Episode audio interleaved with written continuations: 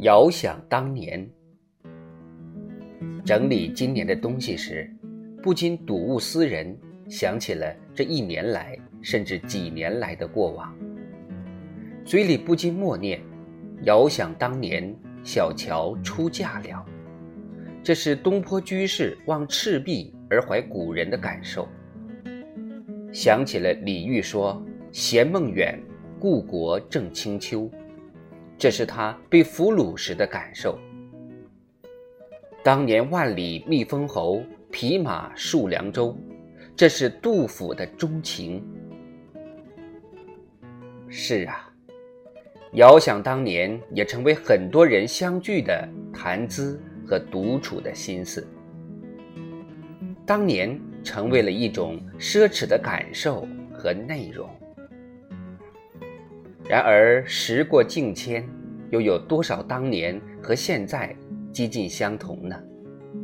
曾几何时，便是沧海桑田了。时间的脚步不曾停下，世事变化也令人唏嘘。今天就是以后的当年。当年是什么？当年不仅是留在一个人心里的一段印记，也是一个人成长的过程。当年就是在当下的环境里，一个人或者几个人为了一个共同目的而努力奋斗的时间节点。当年也是好汉要提当年勇的精神状态。当年不仅珍藏着很多美好，而且也积攒着融化不开的恩怨。当年绝不分对与错，而是生活的本色。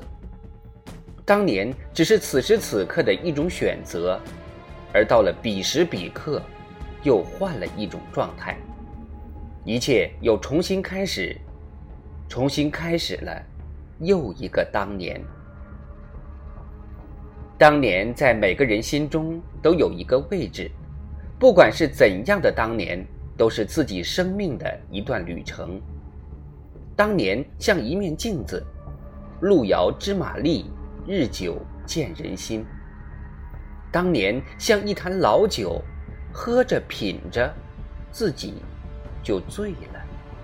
当年像一阵风，吹开了豁达的胸襟，一笑泯恩仇。当年像一支歌，唱了几年，就忘却了。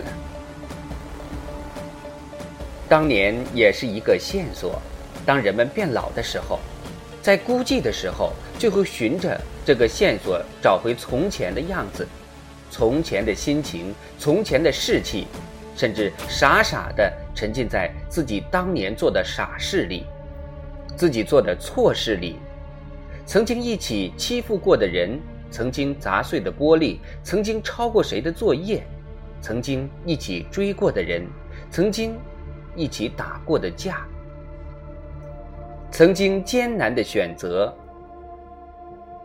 当年让一些人飞黄腾达，当年让一些人吃尽了苦头，当年给一些人打上了榜样的标签，当年叫一些人积习不改，当年一些人见利忘义。现在耿耿于怀，当年一些人情同手足，现在形同陌路。